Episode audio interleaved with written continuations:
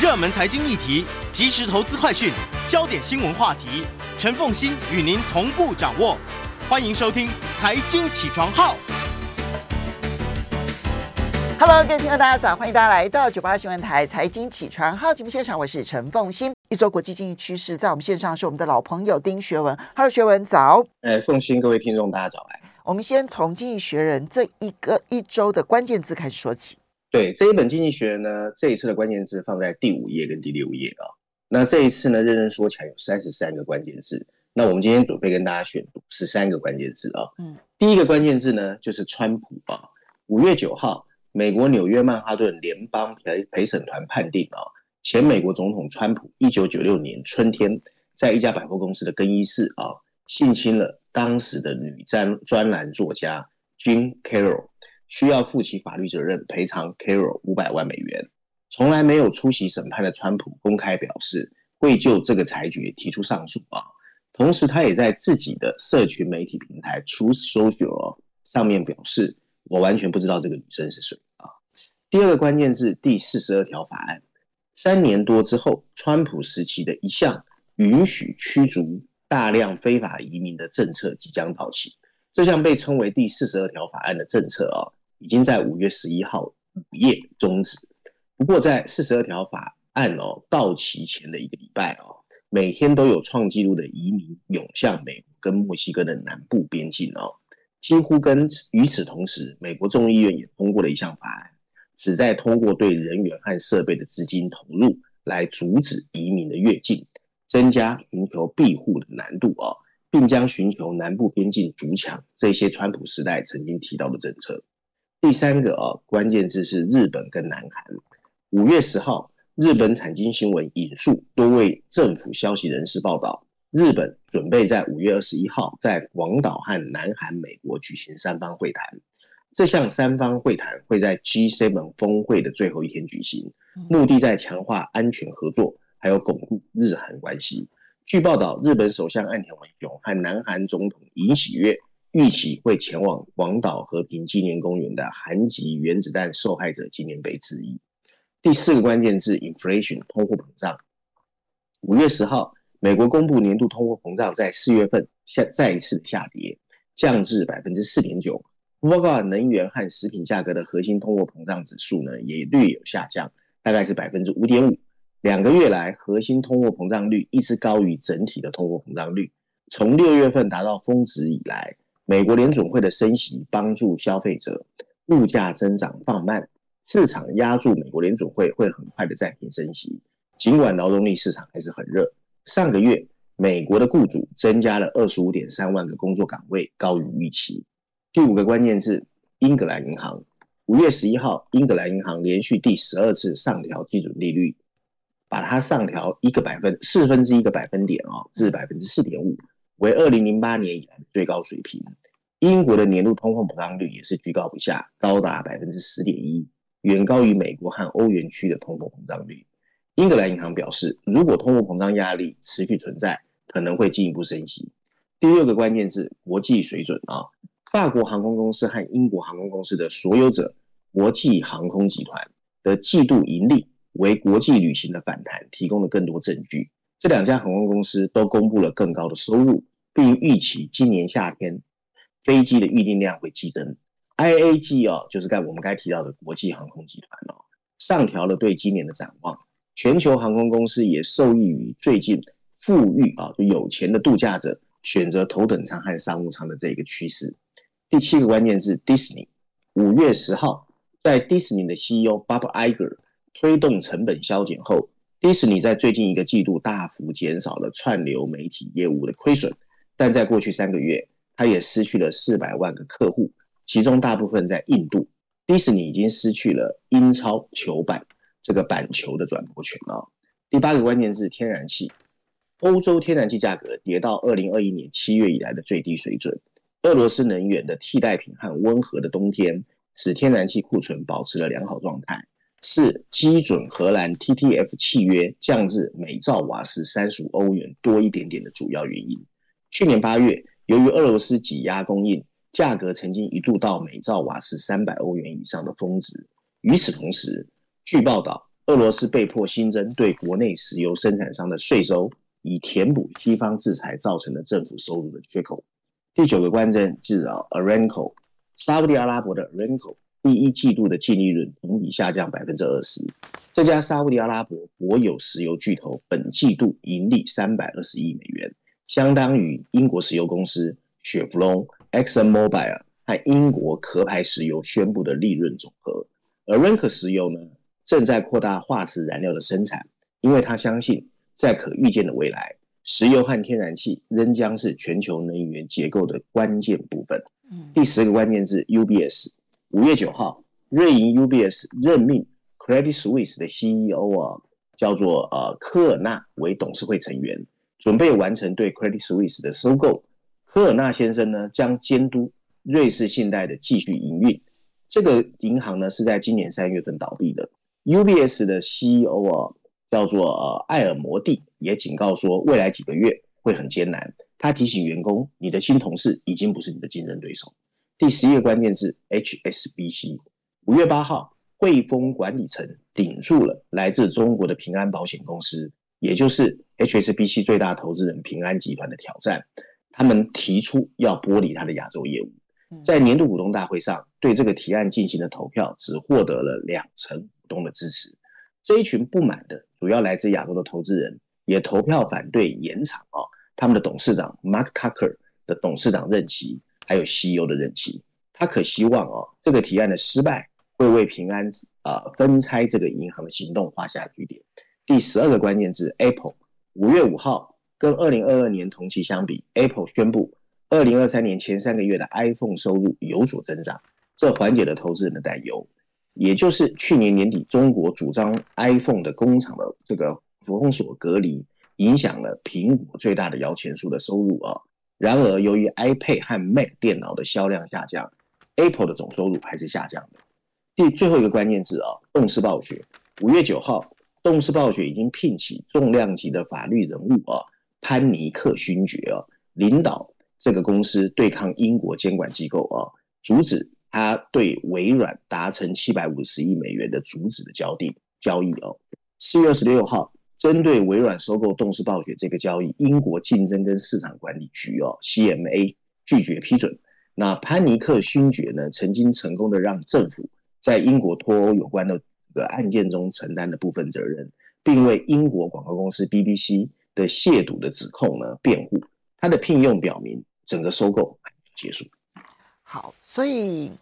嗯，看起来《经济学人》对这里面啊，当然我觉得它里面包括了像 HSBC 啊、UBS 啊、Apple 啦、啊、动视暴雪这些，他的关注还蛮清楚的。不过他在政治上的关注其实也还蛮多的。哈，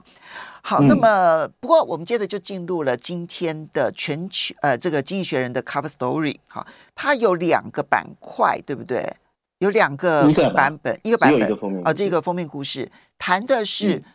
中国大陆的经济是不是已经到了顶峰，注定要下滑了？很对对对对。其实从标题看起来，这个封面设计蛮显眼的啊，就鲜红色的，嗯、反正每次谈到中国都鲜红色嘛 啊。对那大家会在封面设计上呢，看到一个中国红的方格子啊，封底前面是一个腾空崛起，可是你要仔细去看那个龙的头啊，气喘吁吁，张口结舌，看起来很累，已经飞不动了啊。那下面有几个白字。大致写的就是 “Pick China 啊，顶峰上的中国。小智补充的是这一次还有一个 Special Briefing 哦，有五篇文章，嗯，不知道算不算特别报道啊？不过我要先跟大家讲一下啊，经济学人这次用了七篇文章，包括序论第一篇，这个五篇的这个 Briefing 特别报道之外哦，还有第呃商业板块第一篇第四十九页。不过 Pick China 是其实在最近在美国啊财经界争论很大的对一本书，因为这本书是有两个。很有名的作者，反正他们 提出这个理论啊，不见得每个人都赞成。那我觉得经济学是针对这个理论提出了他的一些看法。好，所以我们可以稍微休息一下。这又是一个，就我觉得二十年来，其实从这个呃中国即将崩溃到现在，Peak China 它到底有没有可能有一些什么样子可以观察到的一些负面的，呃，我们确实也值得观察。然后它到底对还是错，我们可以来仔仔细来评估。休息一下，马上欢迎大家回到九八新闻台财经起床号节目现场，我是陈凤馨，在我们线上是我们的老朋友丁学文，也非常欢迎 YouTube 的朋友们一起来收看直播。好，经济学人这一期的 Cover Story 谈的是 Pick China，其实 Pick China 这也是美国现在超红的一本书，谈的是中国大陆的经济是不是注定只能够走下坡。那么，经济学人就针对这一本书，那他也访问了他，就呃，就包括了一些国际上面的一些这个投投投资银行他们的这些经济学家，还有包括了一些经济机构的这些经济学家，可能也还包括了很多实际上面他掌握投资的一群人，然后来看待《Pick China》这本书，到底这中间有哪一些值得观察、关关注，又有哪些可能不见得是合理的。对，凤仙说的对啊，因为七篇文章啊，篇幅蛮多的啊。然后呢，我个人觉得啊，看完之后，经济学人其实有点不以为然啊，他基本上不是完全赞同，就是他不是完全赞成 Pick China，是不是？对对对，总和之后呢，我跟大家稍微讲一下经济学人的论点啊。基本上呢，大家他的说法是说，众所周知啊，中国崛起是这个世界过去四十年来最有代表性的一个表征。中国从一九七八年的改革开放以来啊，每年平均以百分之九的 GDP 在增长，其实让人眼花缭乱。它不但让中国的八亿啊这个人民脱贫，还让今天的中国占据了全球 output 产出的五分之一。中国庞大的市场和制造业的基础，甚至重塑了全球经济。而统治了中国十年以上的现在的领导人习近平，更是进一步希望利用中国越来越大的影响力。能够重塑全球的地缘政治，但大家现在更关注的是中国的快速崛起好像正在放慢。经济学人认为，习近平曾经承诺会让中国在未来几十年实现所谓的伟大复兴，但中国经济实际上正在经历一个更为走缓的过程，也就是一个明确的成熟期。十年前，很多预测人士认为中国的 GDP 会在二零三五年左右超过美国。并以压倒性的优势达阵。可是今天，一个不那么引人注目的转变即将到来，那就是中国经济有可能其实走向了常态化发展。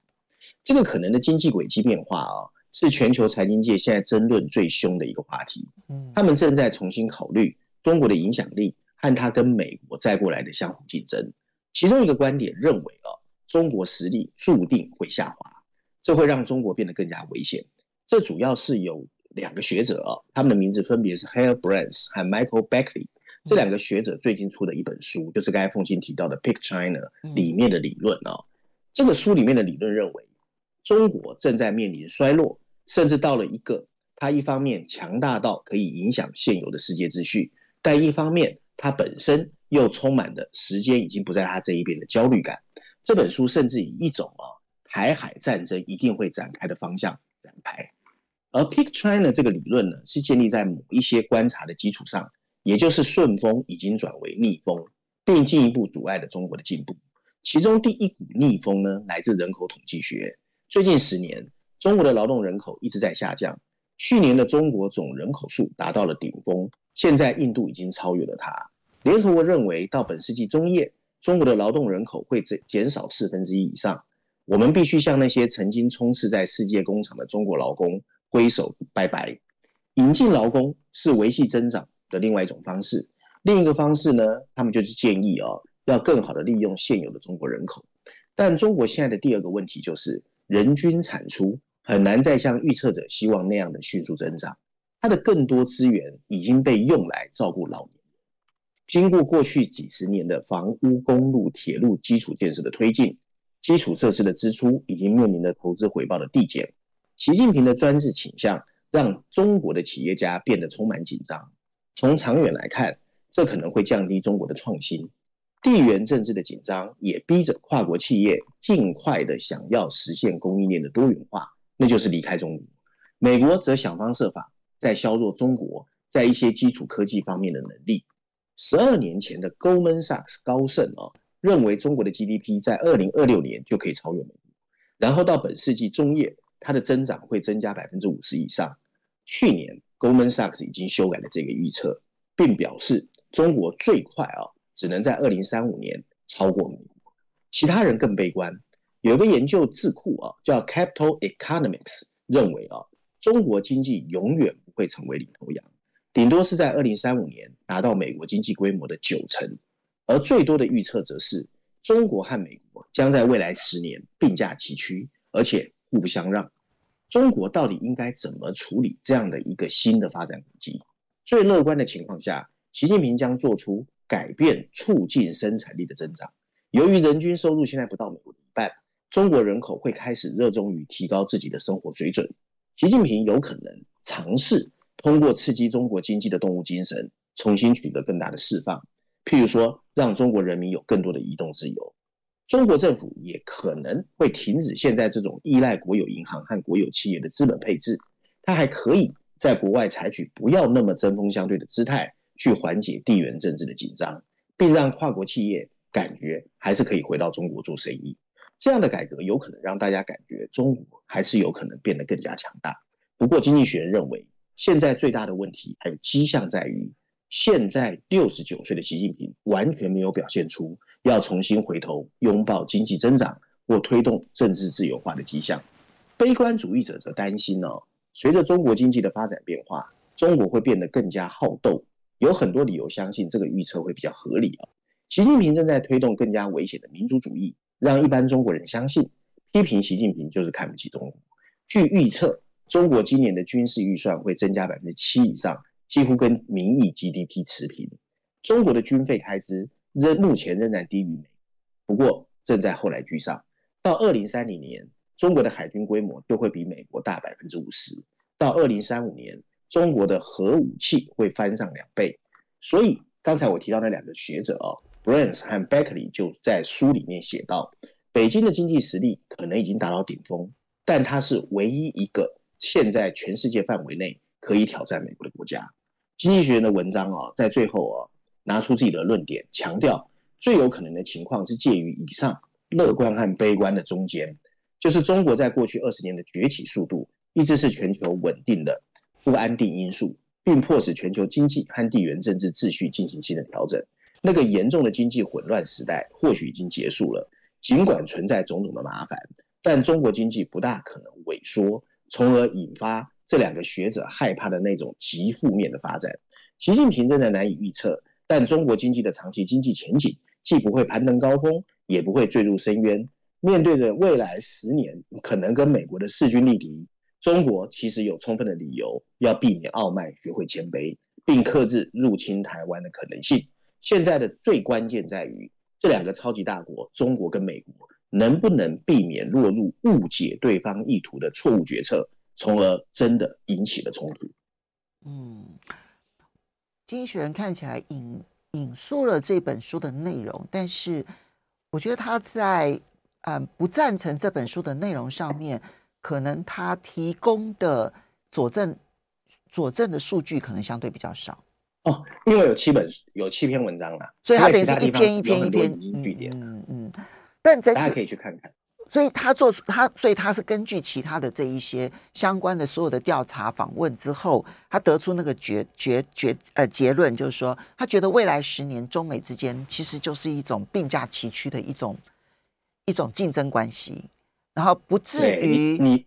你没有办法再像之前的飞奔，但是你也很难出现下滑，对不对？对你，譬如说它里面啊，其实，在商业板块那边就有特别去引述 Goldman Sachs，高盛就有一个评估哦，其实针对中国跟美国之间有各种 scenario，就是说你 GDP 大概多少，增加多少，减少多少，跟美国之间，美国增加多少，减少多少会怎么样？其实还算是有蛮引经据典的。嗯，好，所以我们可以看到，现在在美国又开始谈论 Pick China，其实这不是。这不是最近出了这本书才开始讨论的。事实上，去年下半年的时候，我们就看到，包括了像这个 Capital Economics 啊这种呃这些这个经济机构呢，他们就开始有一些新的预估，然后开始预估说，哦，中国经济要走下坡了，然后中国会永远动态清零下去，然后中国会越来越紧缩，然后它未来会只能够走下坡，它不太可能再超，它就永远无法超越美国。这个论调其实从去年下半年就已经开始出现了。当这里面背后的因素不外乎几项，一个就是人口结构的问题，然后第二个就是你政策上面国进民退的问题，然后第三个就是你已经到了陷入中等收入陷阱的时刻点，就是你的成长再也没办法像之前这么样的快速。然后第四个当然就是地缘政治，说来说去其实大概都是这四项因素。那中国大陆确实面对这些问题，它如何的迎接挑战？我觉得我们就可以从这四个方向来去看待，就可以清楚的知道说这一些预言会不会正确了。好，接下来我们再来看到的是，学文你挑选了《伦敦金融时报》的一篇社论来谈中国大陆最近对一些外资，尤其是咨询企业的突袭检查，如何来看待？对，目前为止台商圈还 OK 哦，不过大家可能已经在一些媒体上看到，有一些所谓的跨国企业啊。尤其是该奉新提到的顾问公司、律师事务所，还有所谓的媒体哦，开始出现了所谓的突击检查哦。那《伦敦金融时报》这篇社论特别对中国提出了呼吁，它的标题写的是“中国对外资企业的突击检突击检查啊，其实最后会损害中国自己的利益啊。”补充标题写的是“西方的跨国企业一直是和北京接触的最重要见证和支持者啊。”那文章一开始他说，中国的安全部门。最近对美国在中国的一些顾问公司、咨询公司进行了突击检查，再一次击中了西方跟这个全球第二大经济体之间的关键核心。好，这些顾问公司，所以我们稍微休息一下，等一下回来我们就了解它突袭的一些内容，然后以及可能产生的。对于吸引外资的一些影响究竟是什么？我们休息一下，马上回来节目现场。欢迎大家回到九八新闻台财经起床号节目现场，我是陈凤欣，在我们线上是我们的老朋友丁学文，也非常欢迎 YouTube 的朋友们一起来收看直播。好，我们来看最近中国呢突袭检查了，尤其是一些顾问公司、一些咨询公司这件事情产生的影响。伦敦金融时报的社论，对这些被突击检查的顾问公司哦，其实在过去十年为在中国投资数千亿美元的西方跨国企业哦。提供了必要的市场研究，还有尽职调查的工作。反过来说，也就是这些跨国公司构成了在西方世界日益严重的反制中国声浪的时候，还可以让有一些跨国企业愿意继续跟中国接触的主要支持力量。因此，《伦敦金融时报》认为，毫不夸张地说，现在的经济全球化的未来正处在一个非常危险的困境之中。最近几个礼拜，美国包括所谓的 CapVision。Bank Company 就是贝恩公司，还有 Mintz 这些美国企业陆续遭到突击检查。这些企业呢，都在中国拥有大量的业务，这标志着北京对美国的商业态度已经开始发生翻天覆地的变化。然而，让经商环境变得特别有害的，其实是中国当局提出的指控性质。中国媒体报道说，这些顾问公司正在利用中国的党政机关和其他的秘密组织人员。向国外客户提供敏感的资讯。中央电视台在一份主要关注 CapVision 的报道中说，这个公司已经安排了对政府政策、国防和科技这些领域专家的采访。他声称说，其中一些资料涉及了在磋商期间泄露的敏感和秘密的资讯。这些指控是在北京对间谍活动提高警惕的背景下提出的。上个月，反间谍法从涵盖国家机密和情报。已经开始扩大到任何跟国家安全和利益有关的档案、数据、资料和物品，但没有为这些术语的定义设定具体的内容。但实际上意味着，中国共产党认为可疑的任何事情都可以被定义为潜在的间谍活动，从而触发了当局的搜查、还有扣押的权利以及对个人的监禁。北京方面也表现出了支持这些行动的意思啊。二零一八年，加拿大人 Michael Spavor 和所谓的 Michael Kovy 就已经被拘留，他们当时被监禁了一千多天，并被控从事间谍活动，这让位在中国的西方商业界人士感到恐惧。美国商会啊，上个月就公开提出警告，对美国企业日益严格的审查，极大的提高了在中国开展业务的风险溢价。由所谓的 CEO 啊，叫 Susanna Clark 领导的强大的美国商业游说团体，也在一份声明中说，他正在密切关注。中国对美国专业服务和尽职调查公司的审查，可能因为北京方面认为，随着本土企业不断攀升科技阶梯，并向海外扩张，它不再需要曾经这么努力的争取西方跨国公司的投资。当然，中国的汽车公司从 Volkswagen 这些西方竞争对手赢得的 market share 的能力，似乎强化了这种观点。然而，还有更多其他的风险存在。二零二一年中国出口的三点三兆美元的商品中，有超过三分之一是由在大陆经营的外国企业提供的。在过去四十年，跨国企业也是向中国当地合作伙伴转让科技的主要来源，也提供了怎么打进美国和欧洲市场的管理专业的 know how，还有建议。文章最后提到，因此，伦敦金融时报呼吁啊，北京应该尽快采取行动，缓解外国投资人的担忧，才符合自己的最大利益。他应该更明确的定义到底什么是间谍活动，什么是合法的行业情报。如果不这么做，他最后的结果很可能会让这些曾经跟中国长期以来最大的支持者的跨国企业产生根本性的决裂。我同意，他至少必须把这两件事情做很清楚的理清，让大家有所遵循。间谍活动以及合法的营商情报，嗯、尤其这里面有是有一家是尽职调查公司 （due diligence） 的这个公司，这其实对于每一家公司它要合并啦，或者是并购啦，或者是它要介入投资的时候，它都是非常重要的程序。我觉得这个当然对于吸引外资来讲，其实是很重要的。我觉得当然现在可能是在那个摸索期，就摸索出那一个中间的那一条线到底在哪里。嗯，希望这条线可以很快的摸索出来。好，最后、嗯、呃，接着我们再来看到是你挑选了《经济学人》的这篇文章哦，《经济学人》大概是少数，呃，就是就是他很少见的强烈的批评拜登了。对对对，他被他对美国的拜登的经济表现哦非常不满。文章在序论第四篇第九页哦，《经济学人》对拜登很不客气哦，他认为拜登最近哦。对于自己在经济作为上的洋洋得意哦，其实很不以为然哦。文章开场白就说，我我把它简单 summary 跟大家讲就好。他主要在说呢，拜登最近一直在说他自己经济最大的表现就是促进了美国的就业哦，因为美国现在的失业率是一九六九年以来最好的一年，十五到六十四岁的就业比例超过了疫情前的峰值，甚至是二零零七年以来的最高水准。所以他相信美国就业市场的蓬勃发展可以让他自己在二零二四年连任哦。不过，经济学人吐槽说，另外一个记录就显示了拜登做的真的不好，那就是高通货膨胀啊。因为高通货膨胀让美国的选民非常的不安，而把他的记录放在现在全球的背景下，对物价飙升的最大责任，所有人都认为就是拜登。因为拜登说的对，以历史标准来说，美国就业市场表现不错，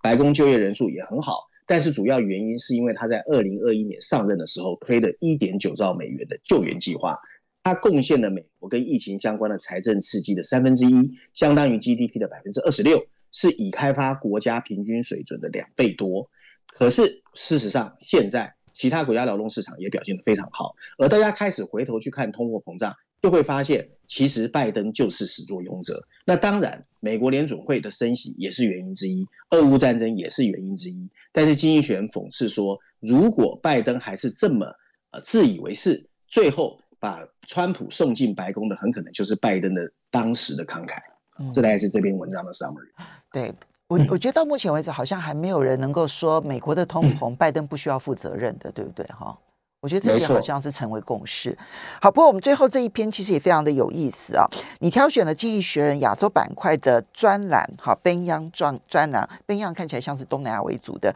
特别要谈的是，在新加坡跟香港的竞赛当中，胜利者已经出现。他当然是站在新加坡这一边的。对对对，然后经济学很有意思哦。他先以自己为例子哦，他说 Ben Yan 哦有个团队一直驻在在亚洲，报道亚洲的政治经济状况哦。以前都是以香港为办公室，他告诉大家，我们决定搬到新加坡了，因为香港已经不是以前的香港。然后经济学人说，如果在几年前你问他新加坡跟香港谁是比较好，他会说香港。不过从二零二一年之后，也就是中国的国家安全法公布之后，他认为新加坡已经确定胜出。那里面有很多数据啦，包括就是啊、呃，过去一九九七年的时候，双方的。这个人均 GDP 是怎么样啦？那现在的房价是怎么样啦？然后 GDP 的增长在未来的看法啦，这是从创新和多元化去比较。反正总而言之，他认为现在新加坡是远远领先香港。不过他里面也提到哦，很多人说新加坡不是天堂，你譬如说对人权不尊重啦，主要的这个治理环境是靠外来移工啦。不过他提醒大家，最近新加坡已经开始有些变化啊，包括在媒体，包括年轻人的那种 momentum。都已经完全不一样了，OK，所以他的结论是新加坡正处于十字路口，香港已经陷入死胡同。